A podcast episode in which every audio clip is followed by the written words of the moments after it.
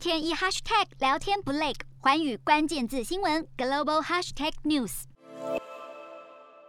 美国为首外交杯葛北京奥运，欧洲巨头法国总统马克宏却说没有意愿跟进。目前五眼联盟美加澳英和纽西兰表态不派官员出席北京冬奥，但马克宏却酸言美国此举显然不痛不痒。他称要就完全抵制，甚至不派运动员参赛，不然就是采取有用的行动来改变现状。强调外交抵制仅具象征意义，反而将议题政治化。他不忘表示，法国将和国际奥委会合作制定宪章，保证保护运动员安全。分析指出，这显然是针对遭指被失踪的中国网球女将彭帅事件。此外，联合国秘书长古特瑞斯也证实将会出席北京冬奥，对近来日益高涨的国际杯葛声浪充耳不闻。